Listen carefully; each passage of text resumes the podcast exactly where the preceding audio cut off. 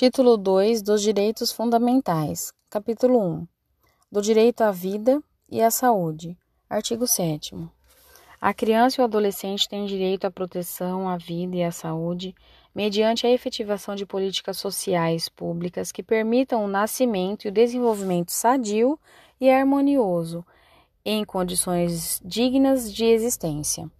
Artigo 8 é assegurado a todas as mulheres o acesso aos programas e às políticas de saúde da mulher e de planejamento reprodutivo e, às gestantes, nutrição adequada, atenção humanizada à gravidez, ao parto e ao puerpério, e atendimento pré-natal, perinatal e pós-natal integral no âmbito do Sistema Único de Saúde. Parágrafo 1. O atendimento pré-natal será realizado por profissionais de atenção primária. Parágrafo 2. Os profissionais de saúde de referência da gestante garantirão sua vinculação no último trimestre de, da gestação ao estabelecimento em que será realizado o parto, garantindo o direito de opção da mulher. Parágrafo 3. Os serviços de saúde onde o parto for realizado assegurarão às mulheres e aos seus filhos recém-nascidos alta hospitalar, responsável e contra-referência na atenção primária, bem como o acesso a outros serviços e a grupos de apoio à amamentação. Parágrafo 4. Incumbe ao poder público proporcionar assistência psicológica à gestante e à mãe no período pré e pós-natal, inclusive como forma de prevenir e minorar as consequências do estado puerperal.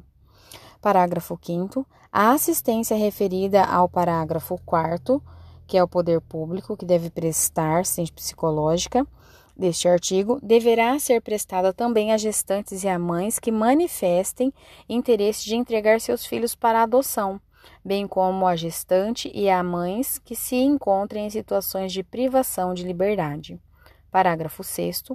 A gestante e a parturiente têm direito a um acompanhante de sua preferência durante o período pré-natal, do trabalho de parto e do pós-parto imediato Parágrafo 7.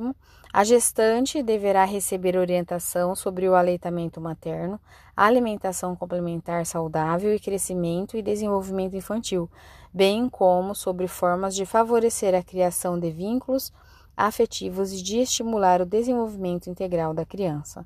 Parágrafo 8. A gestante tem direito a acompanhamento saudável durante a vida e a gestação e a parto natural cuidadoso, estabelecendo-se a aplicação de cesariana e outras intervenções cirúrgicas por motivos médicos. Parágrafo 9. A atenção primária à saúde fará a busca ativa da gestante que não iniciar ou abandonar consultas de pré-natal, bem como da puérpera que não comparecer às consultas de pré-parto. Parágrafo 10.